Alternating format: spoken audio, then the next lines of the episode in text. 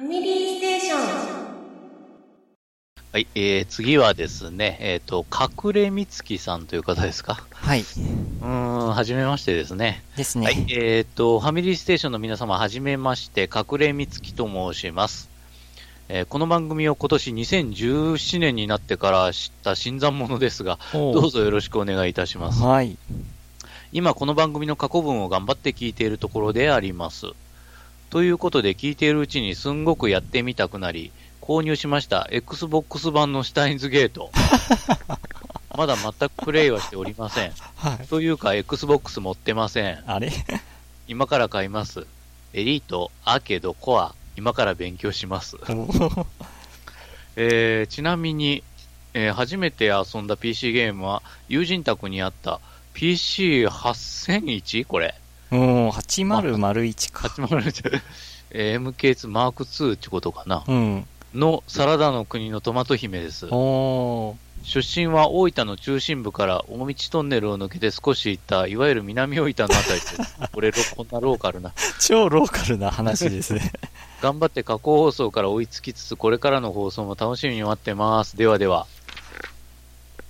ありがとうございます。ありがとうございます。あれ、さっき、伊佐尾さんも大分出身って言って、言ってましたかね。ねえで、隠れみつきさんも大分。大分で、お大分つ大分つながりのメールが、なんと、2通続けて、ああしかも同じスタインズゲート話題。これはすごい。なんという偶然？まあ、シュタインズゲート Xbox 版のやつですか。懐かしいな。自分もそれやったのは Xbox ですけど。あれ、まああの、Xbox One は360のゲームって一部でしか遊べないんでしたっけ？えーと、そうですかね。五感が完璧でではは。なかったような。じゃあやっぱ3601買うしかないんか。360。360か。まあでも、中古なら結構安い値段で手に入りそうかな。360はね、うん。ちょっとあるんかどうかもわかんないけど。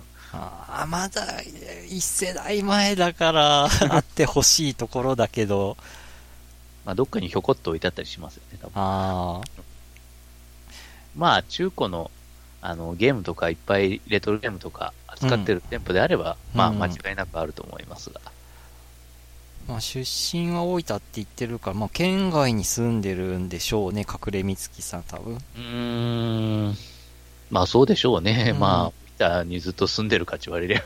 うん、ああ、すごいな。2通続けて大分出身の方でシュタインズゲートつながり。はい。今年もファミステゲーム大賞、シュタインズゲートが来るかな？いやいや。それはわかりませんが。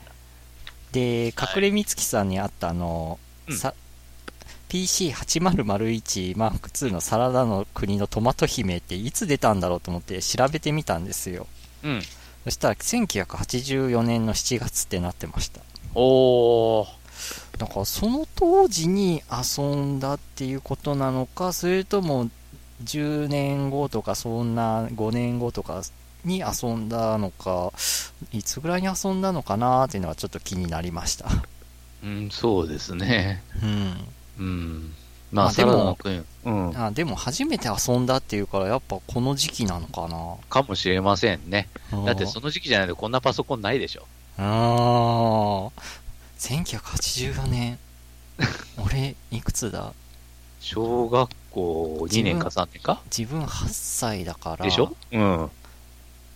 ああじゃあファミコンが出たぐらいな時期かなまあそうですね、そうです、そうですそうです。そのあーあーそしたら結構レアですねパソコンゲームが初めて遊んだゲームってのも。うん。ただこのサラトマは、あの、ファミコンにも移植されました。うんですね。か。またお便りいろいろとお待ちしてますんで。えお待ちしております。ありがとうございますえーと、続いて、えー、構造さん、あ、再び。はいお。ファミステゲーム大賞聞きましたよ。なるほど、ペルソナ5か。ペルソナのおしゃれ感が僕を遠ざけてるんだよななんでや。そんなおすすめなら触ってみようかな。数がたくさんありすぎて、皆さんの話が少なかったのが残念。あ、これはあれですかね。ゲーム対象のこと。うん。ことですかね。はいあの、お便りが少なかったってことですかね。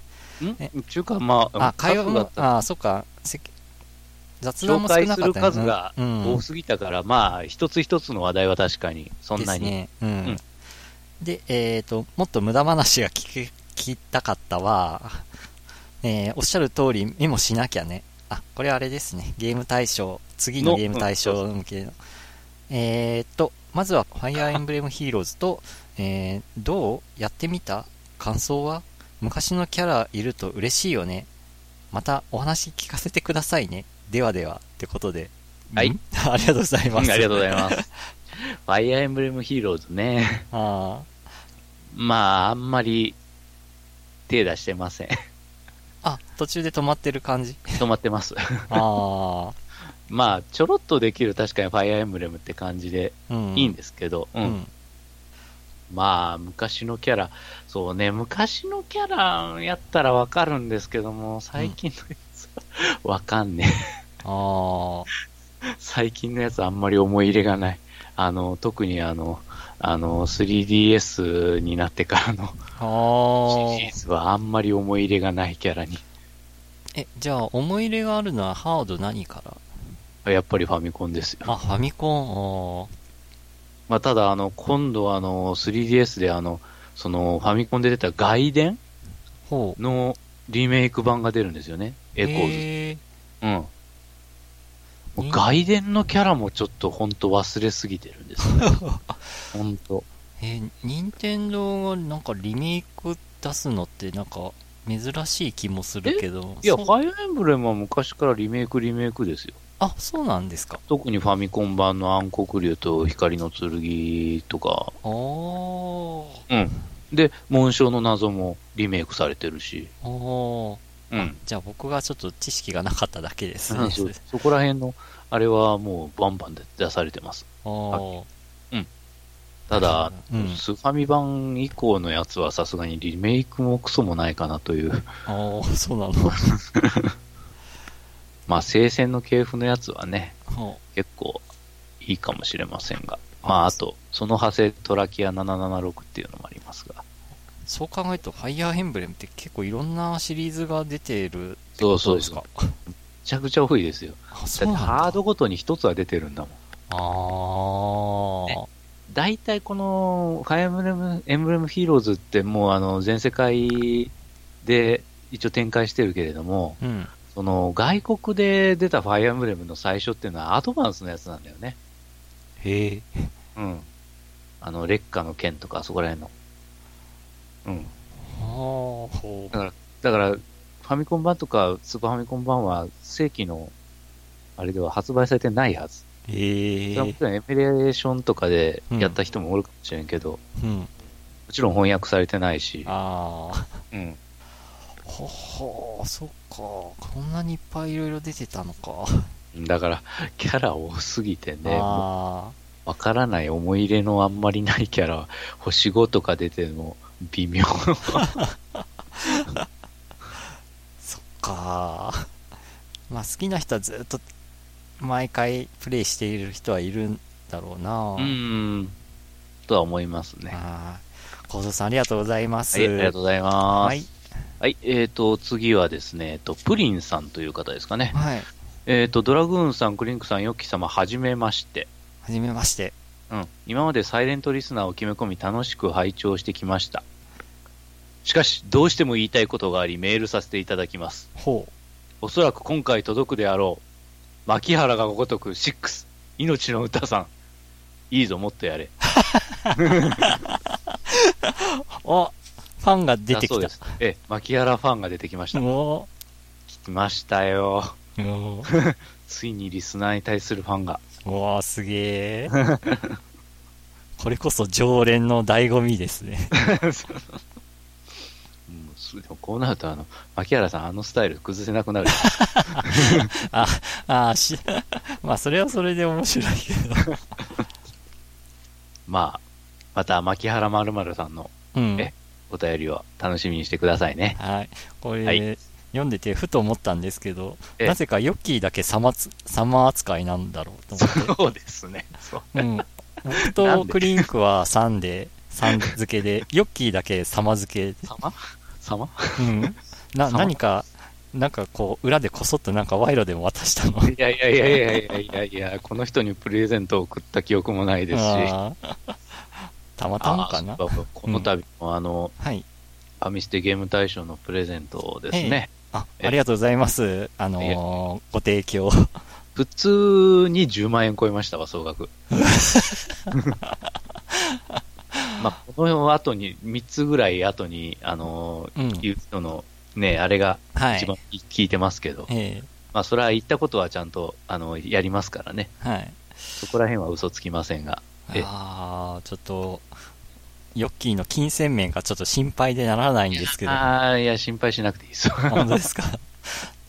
で、それを聞いたらなんか前回のゲーム大賞の終わり間際で課金話が出てきて、で、周りから速攻なんか止められたっていう 話を遮られた回がありましたけど。まあ、FGO には相変わらず、うん。ちょこちょこと。あ、そうなんですね。もうアップルからの領収書がもへえ。ああー、ちょっと、あえて触れないでおこう、そしたら。う、いや、でもこのペースでやっぱ使いよるとね、やっぱうん、やっぱりよね。うんうん、そっか。うん。まあ、その分ね、その、フェイトのゲームが長続きしすれば、あの、あの、運営が長続きすれば、払った甲斐があるのかなっていう感じもありますかね。うん。いや、でも本当、あの、上には上がいますしね、本あ当。うん。いや、そういうのがね、あ、うん。やっぱり、あの、結構おると思うと、うん、やっぱ年商何億っていうのは、やっぱ間違いないと思うんですよ。ああ、どっかネットの記事か資料で、その、課金の話が書いてあって、うんその、全体のプレイヤーのうちの1、2割がなんかその重課金プレイヤーとか言って、まあ、あとはまあ、それなりに、それなりに課金する人ですよね。そうそう。あとはフリーと。うんはい、はいと呼ばれる、その、人たちになると、まあ、1%か未満ですよね。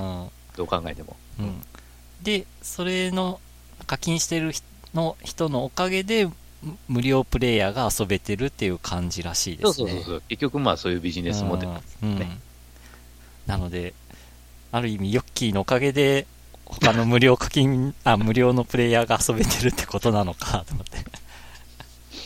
ああ、そうとも言えなくもないですけどね。あまあ、でも、世の中なんてそういう仕組みですよ。ーまあ、確かにね。税金とか保険料とか、ほとんど、あれですよ、金持ちだが払ってるんですよ、あれは。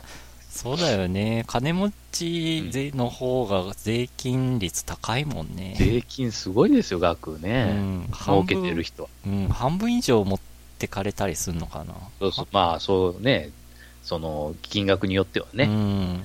だから結局その税収のね、本当ああ、そっか。ほとんどはその、やっぱりうん。高いうん。収入得てる人からもらっうんたやっぱりお金であって、うん。でもう大体の普通の人は、あの、払ってる税金より絶対受けてる社会的サービスの方が、ああ。絶対金額ベースにすれば多いはずなんだよね。そう考えると、あまりこう、金持ちの人叩いちゃいかんね。そういう人がちゃんと税金とか保険料払ってるから、うん。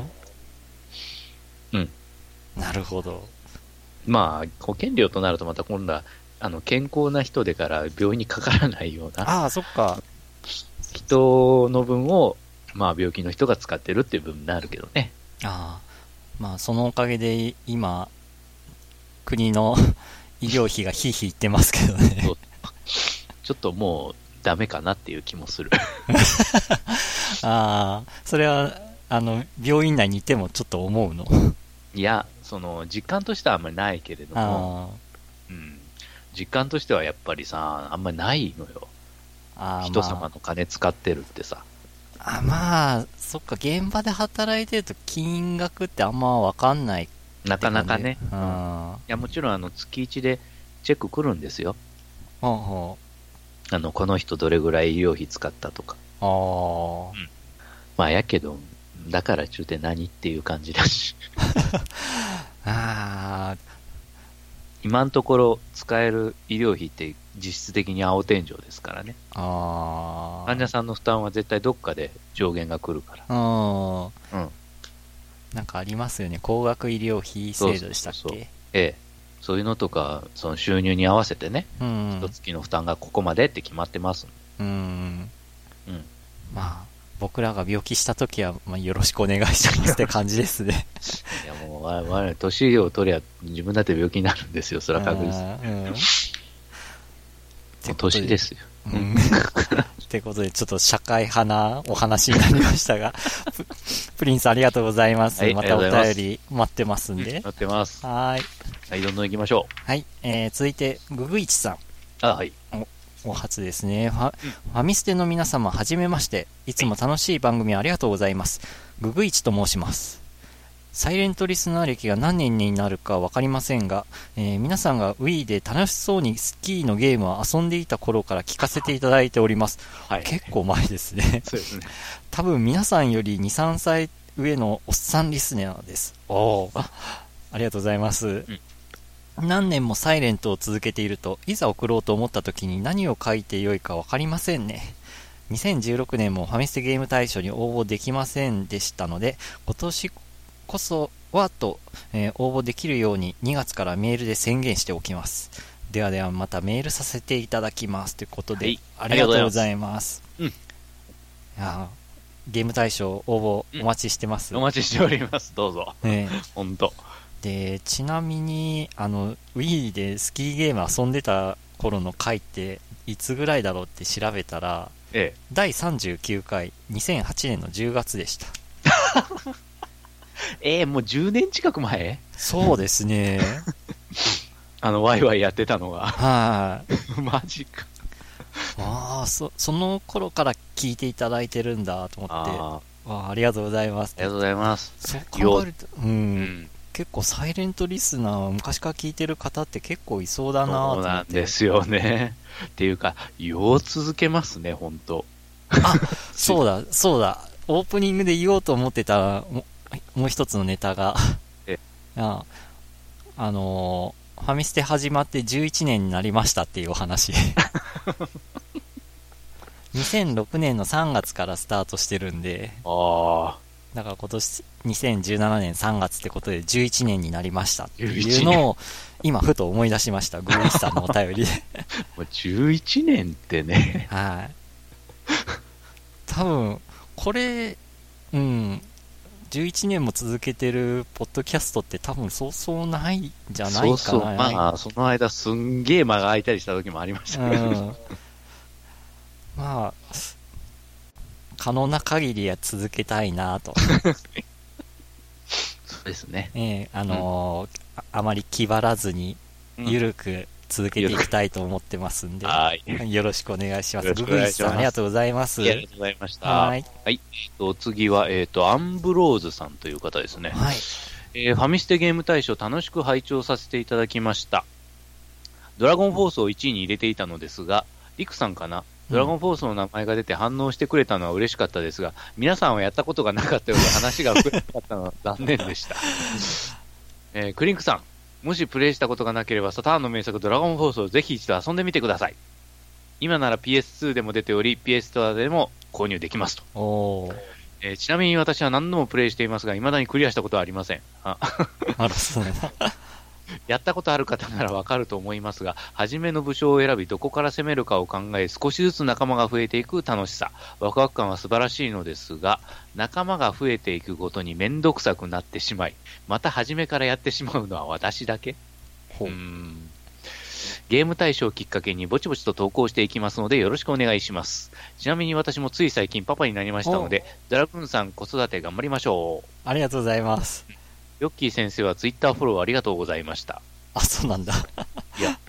こうおっしゃるんですけど、はい。多分、アンブローズさんという方ではないのかなああ、要は投稿名とツイッターネームが違うかもね。アカウント名は多分違うのではないかと。ああ。まあ、それはちょっとここでは言及ししませんが、はい。確証がないので。いやーこ、子供ネタ話してから結構なんか、お子さんがいいる方々結構多いなぁと。そうですね。そういうメールがうん一気に増えたような気がします。ああ。嬉しいことです。ですね。で、ドラゴンフォース。まあうん残念ながらちょっとやったことないんですけども、ねただ、ドラゴンフォースで唯一覚えてることは、ドラゴンフォース2の CM は覚えてるっていうぐらいです、ね。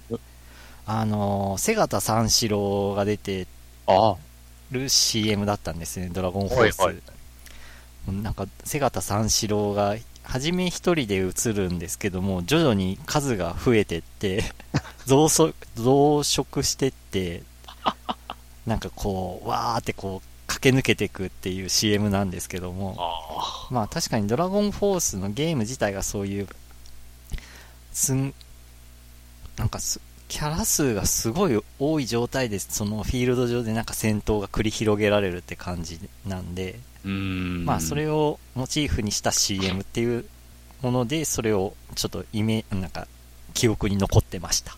うんうん。ヨッキーは名前は聞いたことあるぐらい？うん、まあ聞いたことあるんかないんかちょっと、どういうゲームかもちょっとあんまりイメージがあーわからなかったですね。あーすみません。話がここでもあんま広がらなくて。広がらない。はい。はい、ということで、まあ、なんか他にもなんかお便りお待ちしてますんで、そうですね。はいお待ち。しております。ありがとうございます。ありがとうございます。はい続いて、ジンタさん。はい。おファミステのお三方、お世話になってます。秘密基地全員集合のジンタです。さて、ファミステゲーム大賞2016、お好きなゲームハードプレゼントの当選をいただき、ありがとうございます。はい、おめでとうございおます。めでとうございます。私、大変感激しております。自分の名前が呼ばれた瞬間、マジか、まさか、まさか、と心臓がバクバクと音を立てました。えーその昔、プレイステーション1のリッチレーサーレボリューションで、えーゴキブリカーに何度も挑戦しギリギリでようやく勝利した時のあの興奮を何倍も上回る高い高揚感をいただきました。お好きなゲームハードを選んで良いということで、迷うことなく選ばせていただいたのは PS4 Pro。ヨッキーさんから連絡をいただき、数日、あ先日無事に我が家に届きました。嬉しいです。本当に嬉しい。子供のように転げ回って喜んでおります。もう PS4 のプレイしたいソフトは Amazon の欲しいものリストに山のように入れてあるくせにハードは持っておらず。PS4 いいな。でも、任天堂 switch でゼノブレイド2発売するしな。やっぱりスイッチだな。ハード2つ持ちは予算的に厳しいし、でもトリコもやりたいしな。と、ブツブツいじけていた僕の気持ちを見透かし、救いの手を差し伸べてくれたかのような今回の当選。記念すべき最初のゲームは、ファミステゲーム大賞で見事に1位に輝いたペルソナ5をやらせていただいてます。ファミステで1位になるゲームなら間違いなしということで現在ハマってます。今回の PS4 当選で自分の番組の更新にも大きく影響が出そうです。というのも、今回の当選で秘密基地メンバー PS4 所有率が5人中3人から4人となりました。おかげさまで僕も PS4 の話の輪に加わることができるのです。いえ、もしかしたら逆に PS4 ゲームにはまりすぎて配信が滞る可能性もあるかもしれません。いずれにせよ、ゲーム人生に潤いを与えてくださったファミステさんには頭が上がりません。本当にありがとうございました。それではこれからも配信楽しみにしております。ジンタ。ということで、はいおめでとうございます。はい、おめでとうございます。PSO プロですね。あ、それでですね、はいあの、テンタさん、あの、最近ですけど、あの、秘密基地全員集合を、ええまあ、こちらもあの、久しぶりに更新されましてですね、はい。あの、第68回でですね、ええタイトルが、俺の PS4 を超えてゆけっていう、俺の屍を超えてゆけの PS4 と。ですね。ちょ、えっ、と、多分ちょっと聞いたんですけれども、ええあの、ペルソナ5、あの、おそらくクリアされてるようですね。おー。ええ。バッチリ楽しんでいただいたようで。へえ。いやー僕はそのこのリッチレーサーレボリューションのゴキブリカーのとこにすごいこう共感を得ましたね。僕も結構これやり込んでたんで。はい。まあでも、ね、PS4 Pro が届いて、喜んでいただいて、うん。よかったです。ね。まあ一応、あの、ちゃんと送りますからね、本当に。うん本当に。本当に送りつけるからですね。ええ。すごいなぁ まあ、ちゃんとあの、確認はできているんですけど、ええ。ああ、その、お互い、こう、ええうん。あの、一応あの、個人的っていうか、あの、あれでメールでええあはい。報告は来ております。ああ。えなんか、当、なんかに当選したってもう久しくないですね。プレゼント当たったとか。久しく。何が当たったまあ、それはまた、うん。うん。ってことで、PS4 話題がもし何かありましたら、お便りお待ちしてますんで。はい。はい。ありがとうございます。はい、ありがとうございます。えーと、そしたらお次は、えーと、うんあ、ケリーさんがお、またはい。ですね、えーと、2月20日の日付になっておりますが、えー皆さんこんにちは。えー友達がクリスマスのプレゼント交換でファミコンミニを当てました。おー。おーアラフォーのその人は、えーこれまで一度もファミコンで遊んだことのない人でした。へえ。えーテレビとのつなぎ方もテレビゲームの遊び方も一切わからないし、僕たちゲームっ子はファミコンミニをやってみたいので、家に集まってファミコン会をしました。おー。えーその人にスーパーマリオブラザーズをプレイしてもらいました。1の1がスタートしますが、一歩も動かせません。え？十字ボタンの使い方がわからないのでした。最初のクリボー、最初のスーパーキノコのところから先に進むのに30分。土管が登れない。お谷を飛び越えられないと、ジャンプの特訓に30分。1の1で全滅すること何十回。あー。1の1をクリアした時には、全員で拍手喝采でした。あー、そっか。その先のステージもプレイしてもらいましたが、3時間プレイして1の2の地下ステージをクリアすることはできませんでした。また別の30歳のスーパーマリオブラザーズを初めてプレイした人は、1の3までしか行けませんでした。あ30年前、初めてスーパーマリオブラザーズをプレイした時って、僕もこんな感じだったんでしょうか。スーパーマリオブラザーズを下に教えるなんて、こんなに難しいのかと実感しました。見ていてとても面白かったですが、比例してとても疲れました。皆さんは初めてファミコンで遊ぶ人にはどのゲームがおすすめですか？ではまたメールしますね。ということで、ー。ありがとうございます。ありがとうございます。あー、初めて、スーパーマリオした子、どうだったっけかな？うーん。まあでもス、スーパーマリオの前にマリオブラザーズとかうん。から入ってったから、そうですよね。自分は結局そのアクション、まあ最初にやっぱプレイしたソフトって、うん。あの、マリオブラザーズでしょ？うん。んで、結局あの、ドンキーコング？うん。ドンキーコングやったら、あの、ジャンプできるじゃないですうか。ん。あの、結局そのドンキーコングだドンキーコングジュニアか自分がやったのはどっちかというと。ジュニア、あれ結構やっぱジャンプ駆使していくわけで、うん。まあ、ああいうアクションだったらね、まあ、そうか、ドンキーコングジュニアってあの、紐に捕まってから、紐を登ったり降りたり、するようなアクションが結構メインなんで、うん。まあそういうのとか、あとは、あと、あ、そうか、ロードランナー。あジャンプはできないけど、あの、穴掘りアクションですー。ね。うんまあその辺から遊んでスーパーマリオ入ったから、うんここまで苦労はしてないよね。ジャンプさえ分かればね、うん。あとは、まあ加速、加速中、あ、ね B ダッシュ。あれが、うん。あそれはちょっとやっぱ慣れが必要。あの、最後のあの、ポールですか、ジャンプ台から。あうんうんあれ慣れないと全然ね、あの、点数全然出ない。うん。うん。まあでも、確かファミステの中でもなんかや、プレイした気もするんですけど、なんかクリンクタクで、久しぶりにスーパーマリオやってみようっていうのをなんかやった気がするんですよね。うんうん。で、超久しぶりにやってみたらなんか、あろうことかクリボーのとこでつまずいた記憶がありますね。えーって自分でも驚いてしまったっていうか。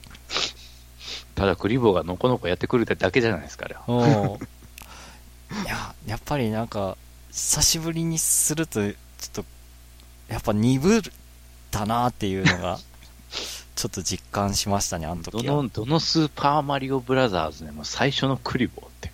うん。てれててれてて、てれててれれててって感じで終わっちゃって。もう段階そう。本当にその通りになってしまって。ああ。で、ケリーさんの初めてファミコン遊ぶ人におすすめなゲーム。うんああ、僕はやっぱそんな感じで、あの、ドンキーコングとかパックマンあたりかなとか思って。パックマンですね。うんまあ、単純で、あの、わかりやすいという。うん。まあ、それとか、あの、やっぱ、あの、まあ、あの、いろいろ、あれですね、あの、アーケードからの移植とかそんなんですけど、あの、ギャラクシアンとか、ああ、シューティング系ね。うん。あ、そしたらスペースインベーダーとか。そうそうそうそう。まあ、そういうのでから単純なうん。ものから入れば、とは思いますが。うん。大体、私らってそういう風なファミコンできた時からいますんでね。だからそうですね。そういう風にゲームの進化とともに、いろいろうん。成長していったわけで。うん。なので、うちらの世代って結構なんか、恵まれてんのかなとか思まあ、ったんですよね。そうですね。その、ファミコンであればそこからスタートしたわけですからね。うん。うんまあ、もっと遡ったらゲームウォッチから入ったっていうところありますけども。ああ、なるほど。自分もね、あの、ドンキーコングのね、ゲームウォッチっていう、あの、液晶ゲームかな。うん。液晶ゲーム持ってましたわ。あの、茶色い側の？いや、なんか緑だったんですよ。あ、緑？うん。でから、確かにあの、2段、あの、下段と上段とあってね、うん。おいろいろ動かして、障障害物がボンボン、障害物っていうか、まあ敵か、うん。やってくるんで、それかわしたり、進んでいくようなやつだったな。うち多分なんか探したらそのゲームウォッチのドンキーコングとあとうん1画面のあの、ビルが火事で人が落ちてくるのを単価でこうトランプリンのようにあの救急車まで運ぶっていうなるほど、なるほど。はいはいはあい。の2機種ああるような気がする捨ててはないはずなんで 人が落ちてくるってだけですごいですけど。うん今度なんか機会があったら探してみよう ってことで多分さすがにないだろうな。あったら結構嬉しいんですけどね。はい。ってことで、ケリーさんありがとうございはい、あます。りがとうございます。はい。えーと、続いて、サマルワタリさんから。はい。ファミステの皆様、こんにちは。ゲーム大賞2016楽しかったです。うん。シュタインズゲートはやっぱり強かった。これまでのゲーム大賞の累計をしたら、シュタインズゲートは何位なんだろうなあー、確かに。えー上位10位は見るとなるほどと思う順位だったと思います。えー自分は中古ゲーマーのため最新ゲームはあまりやらないので、ゲーム大賞のような発売時期に関わらず、今年やったゲームというのはとても面白い企画だと思っています。今年はロボティクスノーツ、えー、スタインズゲートゼロをプレイしたいと思っていますが、遊ぶ時間が欲しい。では配信楽しみにしています。えー PS131 位にスタインズゲート、ひよく、ひよく連理のダーリンと書かれていましたが、あ、あのーなんて言ったらいいんですかね。まあ、まああの、連理の連がですね、えあの、連続の連じゃなくて恋愛の連ですよ、というーえーあのーことを書かれてますが。そうです。もうブログの方で確認しました。確かに 5, 5時になってました。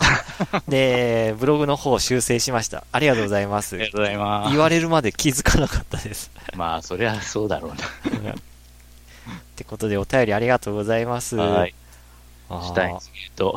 そっか、累計で言ったら、だん、あーほぼ1位なんじゃないかな。まあね、その、し登場してる期間はね、ほうぼゲーム大賞のすべてだし。だし、あと、ほぼ上位に食い込んできてるんで、うんうんうんなんか、2年、3年連続でゲーム大賞で入ってくるタイトルって、シュタインズゲート以外あんま思いつかないなと思って。まあ、スカイリムとかは？ああ、そっか、スカイリムもあるな。その2つぐらいかな。あとはその年だけしかなんかこう、上位で見当たんないというか。うん。ああ、そう考えるとすごいな。今年のシュタインズゲートは何に来るか。でしょうね。わからないかう。ん。また新作出たりするのかあ、どうなんですか？で、出るとかなんかいう噂があるとか？な。いや、何にも。多何にも？分。ところ。うん。新しい展開があるとか？うん、わかんない。テレビとかはシュ。タインズゲートそんなに広げなくてもいいと思うんだけど。あ、そうなんですか？いや、スタインズゲートは最初の話だけでも結構ちゃんとまとまってるしな。おー、うん。そうか。はい。ということで、サマルあたりさんありがとうございます。はい、ありがとうございます。はい、えーっと、次がですね、えっと、ペヤングさんという方ですか。焼きそば？うんどうでしょう。えーはじめまして、ペヤングと申します。はい。えー先日、ファミステゲーム大賞への投票で初めてメールさせてもらったものです。うんその際は未プレイですが、サガスカーレット・グレイスに期待のような内容を送った気がします。えー年末に無事ゲームが届いたので、1、2月はずっと遊んでいました。えーっと、多分ゲームボーイゲームボーイか、うんゲームボーイの初代サガシリーズからのファンですが、雰囲気はロマサガ1っぽく、バトルシステムはパズルゲームのようで、新鮮で、このゲームのためにビータを買いましたが、おおむね満足です。その後、ビータ用のゲームを物色していますが、意外と専用のゲームが少ないんですね。気になるゲームは PS4 とのマルチばかり。鉄拳7のために PS4 本体も買うつもりなので、ビータがサガ専用機になってしまいそうです。ファミステの皆さんもハードはいろいろとお持ちかと思いますが、ソフトのために本体を買ってみたが、今は誇りをかぶっているということはありますでしょうか？自分はかつて親のために Wii Fit と本体を買ってみましたが、すぐに飽きられて、押し入れに封印されてしまいました。様々なゲーム系ポッドキャストがいつの間にか更新停止してしまったりするので、不定期でも配信し続けるファミステは貴重な存在なので、これからもよろしくお願いします。ありがとうそれでは失礼いたします。うん。あー、ありがとうございます。あすみません、ありがとうございます。あー。まあ確かに Wii はもう、どっか行っちゃってますね。あー、でも、そうだなほソフトのために本体買った、今、埃かぶってる。ううーん。ーん、ソフトのために本体を買ったと言える、うーん。まあ、もちろん今、なんかプレイしてなくて、押し入れに入ってるっていうのはプレステ2かな。あ、まあそりゃそうでしょう。うん、まあ、プレステ2は本当ソフトのために買ったって感じですね。ああ、なるほど。あの、バーチャロンマーズをプレイしたいがためうんうんうんに。ですね。あとまあ、360とプレステ3は表に出てますけど、稼働はしてないですね。ないよね。自分もプレステ4しかね、最近は、本当稼働してなかったんですよね、スイッチ買う前まで。うんうん。まあでも確かにビータはなんかマルチが多い気もしますね、そう言われると。まあ、それが売りっちゃ売りなのかな。ああ、家でも遊べて、外でも遊べてみたいな。うんうんうんうん。リモートプレイですね。はい。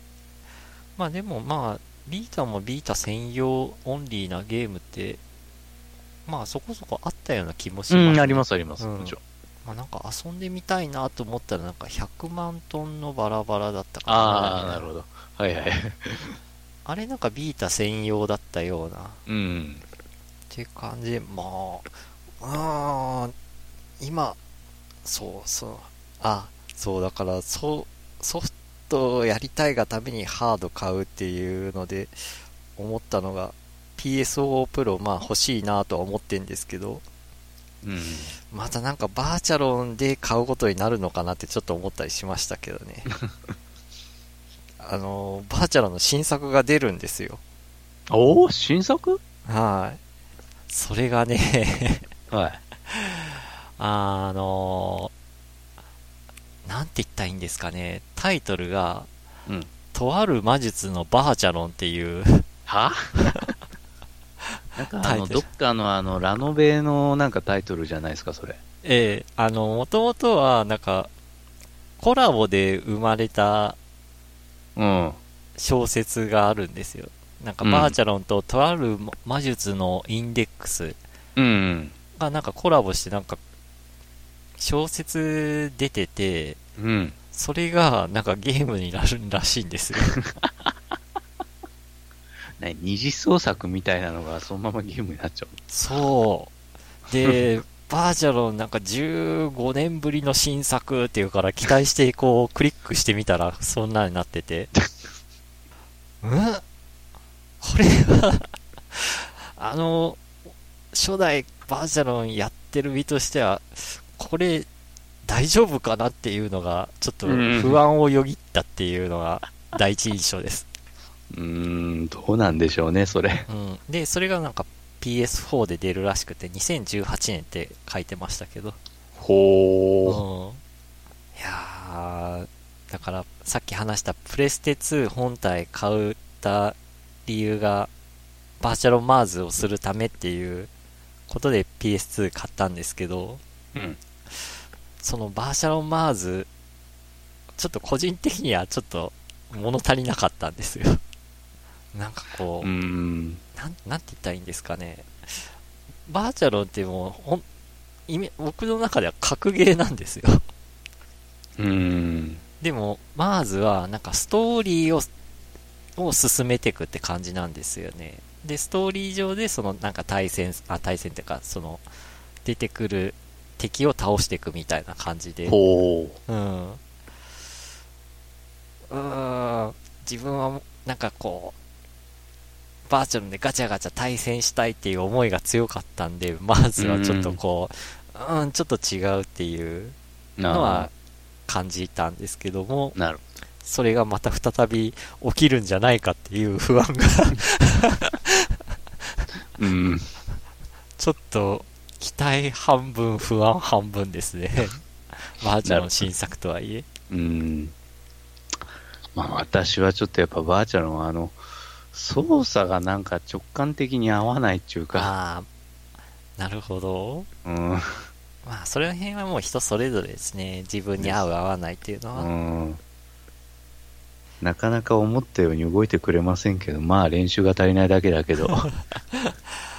いやうんってな感じで、押し入れで封印されてる本体って言ったら今その辺ですかね。うん。ペヤングさんの話戻りますけども。うん Wii は本当うん。バラバラになってどっかにしまい込まれてるはず。あら、そうなんだ。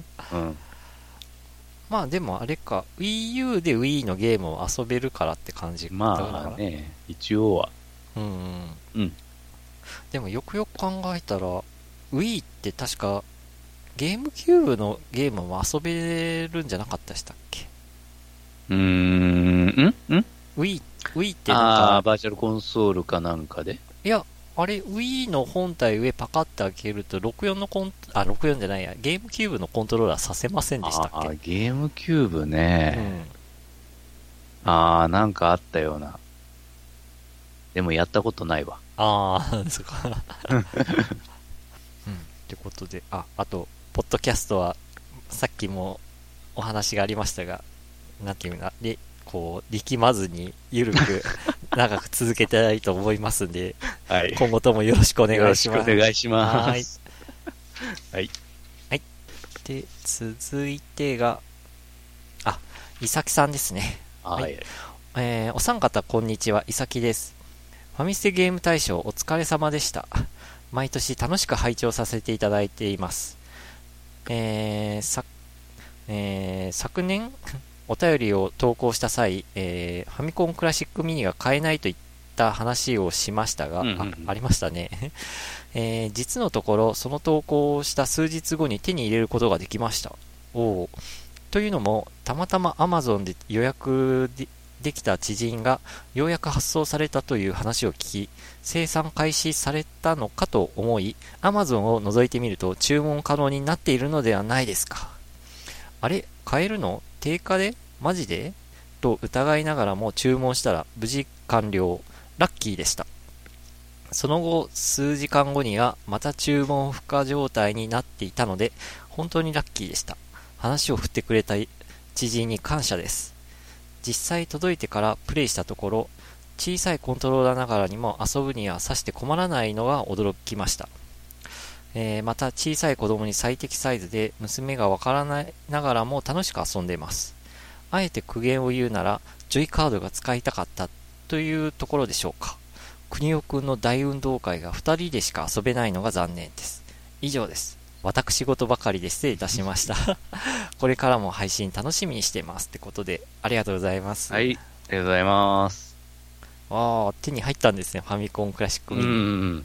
あれ本当にコントローラーちっちゃいみたいですもんね。あ、ちっちゃかったです。僕、あの、同僚から見せてもらったんですけど。まあ、ままあ、確かにまあ、なんとか遊べるかなって感じですね。なんとかね。ええでも、国尾くんって、なんか調べたら最大4人で遊べるみたいですね。あ、そうなんあの、ファミコンの方では。あはい意外でした。なんか、あ、でも、そっか、燃え、燃えろツインビーは3人でプレイできましたね、それは。あ。うん。あのーそうです。あの、ジョイカードとか端子させれば。そうですね。はい。でも、プニオくん4人ってどう、どうやって4人にすんだろう。最大3人かなと思ったんですけど、なんかタップみたいのがあったのかな？あったかな。あんま記憶にないですけど。ないです。うん。ああ。まあでも、いいな、ファミコンクラシックミニ。まだやっぱ手に入りづらいのかな？うん、なんとも言えない。うん。ファミコンクラシックですな。うん、ファミコンクラシックミニは、まあ、一頃の、あれは、終わったかなと思ったんですけどあね。ヨッキーは買ってないんだっけ？買ってないです。あまあ、レトロフリークあるしねっていう感じで。あ。あまあ、ファミコンにこだわるわけじゃねえしな、みたいな。あ。レトロフリークは確かにいろんな機種遊べますもんね。えっ、と、AC アダプターセットが、えっ、と、これが、あ、11,900円えあるみたいですね。あれ？え、て、あの、金額が、うん、本体金額が？1万 1000? 11,900円。あれ、定価はなんか、6000円前後ぐらいだったような気がします。6000円？うん。ファミコンクラシックミニ。で、えー？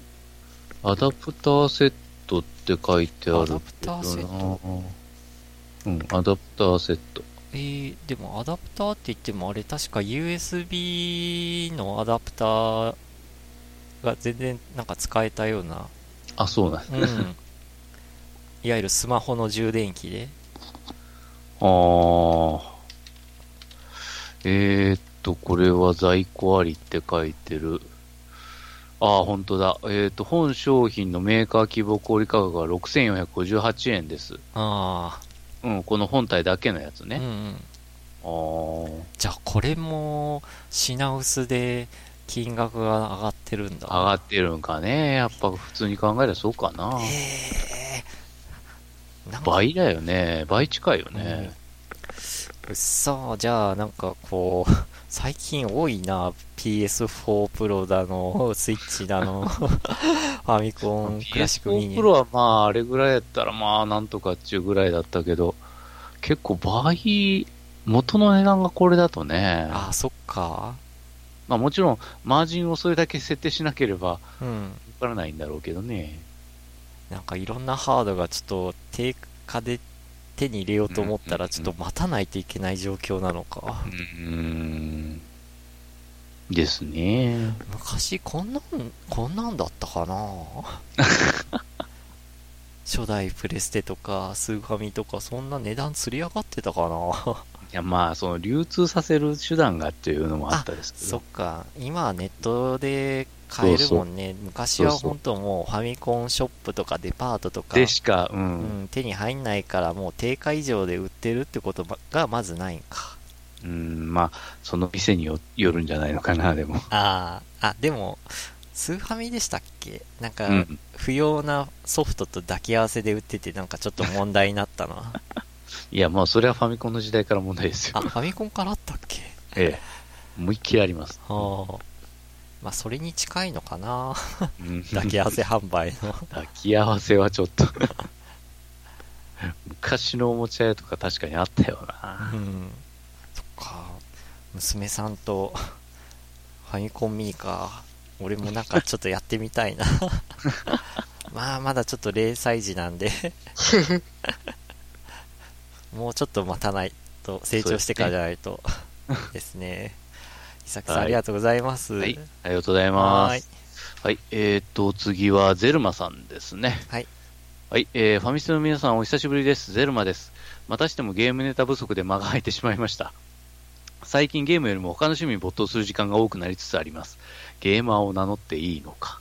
うん 仕事も落ち着いてきて、やりたい趣味に取れる時間が取れてきて、充実した毎日を過ごしています。とはいえ、やりたいことが多すぎて、本当はもっと時間欲しいですが。あさて、皆さんはもう買いましたか？任天堂スイッチ。クリンクさんはゼルダ買ってなくて、何やってんのって突っ込まれて困ってるみたいな話ちょくちょくされてますが、あ。あ、そうなんだ。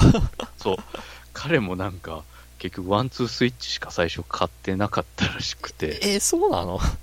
こう、同僚みみたいな回そうそうそう感じだったのね。なんでゼルダ買わねえのかなって自分も思った。あ、そうなんだ。それは知らなかった。えーもちろん俺も買いました。ゼルダのために。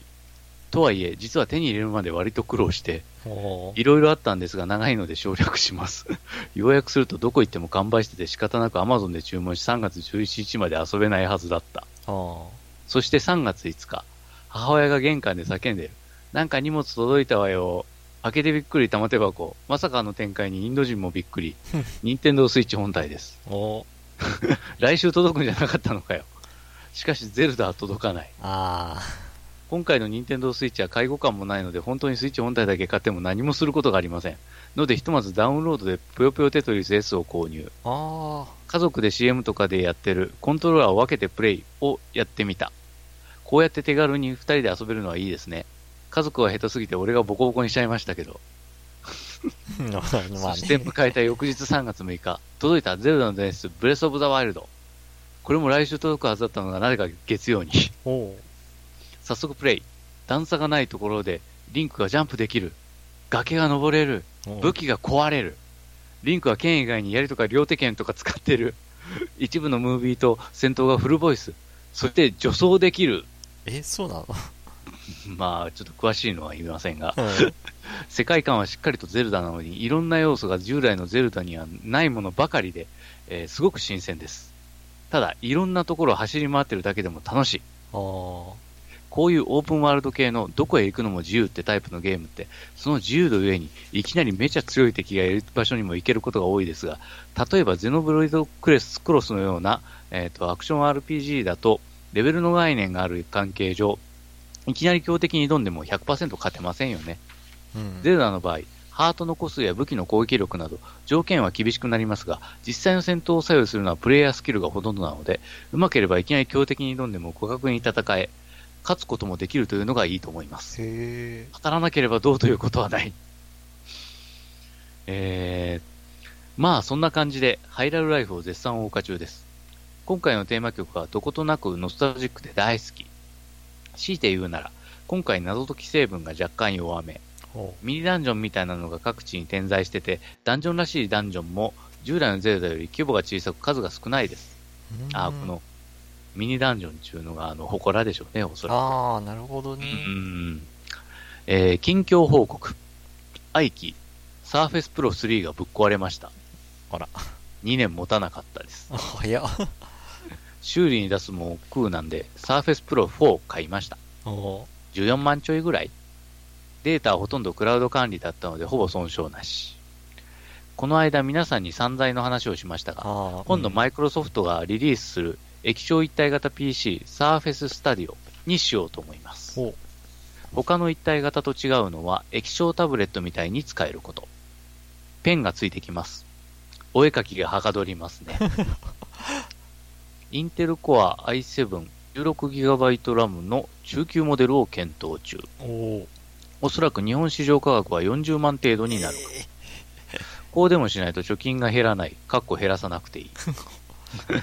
クリンクさん、確か家電量販店勤めだった気がしますが、国内展開について、まだ何も聞かされてないですよね。過去、日本マイクロソフトも国内販売についてまだ何もわからないとか。あいつもながら長々と失礼しました。それではまたネタができたらお便りします。PS、バーチャロンの完全新作出るらしいですね。あ。うん。とあるシリーズコラボ企画らしいです。いや、ありがとうございました。ありがとうございます。うんバーチャロンの新作、ゼルマさんも耳に入ってましたか？ああ、してまた。ねえ さてたようさっき、あの、僕が述べたような感じです。うん。ですね。で、ゼルダは、さっき自分が述べたような感じ。もうぜ全部前乗りで言っちゃいましたね。まあ、あんまり、なんか、あんまりこれ以上付け加えるとちょっとあれかなっていう。あ、ネタバレになると？えああ。あ、でもえ、確かにね、オープンワールド感出てますもんね、本当当任天堂が今の時点で本気で作ったオープンワールドっていう。うん。ああ。やっぱ任天堂すごいなうん。いやー、こんなの、本当こんなんが任天堂から出てくるっていうのが、本当信じられなかったですね、最初は。あ、そうなんだ。あ、これ任天堂かいっていう。へえ。普通だったらね、やっぱ洋芸のメーカーじゃないですか、こういうの。ああ。でもですね、何か、んっていうね。うん。まあ、やっぱり洋芸のやつに比べると規模もやっぱちんまりしてるのが多いし、うん。うん、まあ、いろいろできることはできるけれども、うん、まあ、オープン、オープンかっていうね、うんような、自由度的で言えば、ううんんっていう、うん、ものもいっぱいあったんですけど、うん。このゼルダ、ブレスオブザワイルドは、う。うんん、その点で言っても本当、あの、で全く引けを取らないというか、しっかりできてるってことか。出ますね。へえ。ああ、でも、なんだっけ。ゼルマさん、なんか、スイッチ、なんか、ぷよぷよテトリス買ったって言ってましたけど、うんうん同僚もぷよぷよ買ってりゃよかったんじゃないかなと思ったんですね。う ん多分、ぷよぷよだったら一人でも遊べそうだよなぁと思って。ですね。多分まあでも、スイッチってそういえばダウンロード販売にも対応してなかったか。いや、うん俺してるんじゃないかなと思ったんですけどね。うん。多分してる。うん。ダウンロード販売。ああ、でも、確かにあの、コントローラー分けてプレイって書いてますけど、あのコントローラー見たときに、あ、うんちゃんと LR ボタンついてんだと思って、あの、分離した後のあのちっこいうんうそうですね。はいはい。うん。あれは意外でした。うん。あ、こんなサイズで LR がちゃんとついてると思って。うん。あれちっちゃいですけどよくできてますよね。おーうん。で、セレクトスタートに当たるのが、あの、マイナスとプラスボタンってやつがあるんですけどね。あ、やっぱそれがそれになるんですね。ええああれ、はじめなんかこう、つける位置を示す、あのーデザインかなと思って、ね。ええうん、そうそう。かなと思ったら、とかをつける、その、あれを示すものでもありますけど、うん。うんでも、なんか、ちゃんと押せて反応したんで、あ、これ、ちゃん、スイッチとして機能してるんだ。これもスイッチですみたいな。うんそただ、あの、マイナスボタンの方、ちょっとスティックの影になって、ちと押しにくい。う。あ、そうなんだ。あの、結局、あの、自分は、あの、うん液液晶とその一体にさせて、うんうんうん。3DS みたいにして遊んでるので、うん。そういう、あれでから、そのマイナスボタンを押そうとするとですね、うん。スティックが邪魔。あー。ちょっとスムーズに押せないんですよ、あれ。あ、そうなんだ。うん。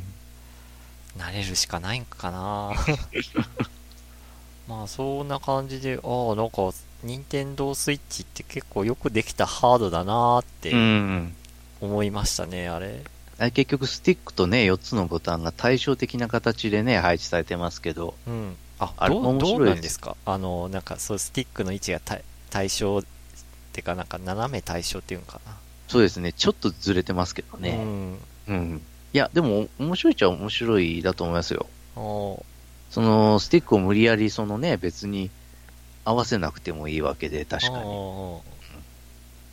まあでもそれ言ったら、Xbox のコントローラーもうん。アナログジョイスティックは平行じゃないですもんね。そうですね。そうです、そうです。だからもうそういうのさえ分かれば、うん。左と右が分離しててもいいじゃないかみたいああ。な。うん、すごいですね、この発想は。うん。あとはソフト次第ですね。ハードがこんだけよくできてるんで。そうですね、それですよ、本当、うんしかも、任天堂以外からやっぱりちょっと新しい、なんちゅうか面白いソフトが欲しいですね。うん。任天堂以外は今んとこどこが出すってなんか名乗ってる、名乗り上げてるんですかね。うん、わかんない。まあ、ロンチは、その、信長の野望とかはあったけど。三国志とかね。うんうんうん。あと何があった？うん。まあんまり見てないんだけど。あ、同じく、とりあえずなんか任天堂のソフトばっしかなんか目についてなかったっていう。まあ、ゼルダが出るってんで、これなら外れねえだろう、誓ったら外れどころかあんた。大当たりか。もう、か、神ゲーです、神ゲー。え えあ、神ゲーってなんかよく目にしましたね、そういう、あの、ゼルダ神ゲーって。うん。そっか。まあ、っていう感じで。ええゼルマさんありがとうございはい、ます。ありがとうございます。はい。じゃあ、これで、なんとか計20通以上となります。終わりましたね。はーい。しかもちゃんとあの、20通をその2時間でやっちまおうかっていう、なんかええ、最初から考えると無理かなって思ってたあれなんですけど、ほぼ2時間でやりましたね。はい。おかげさまで。ありがとうございます。っえてことで、今日、今回のお便りは以上となります。以上ですはいはい。ってことで、エンディングへ行きたいと思います。はーい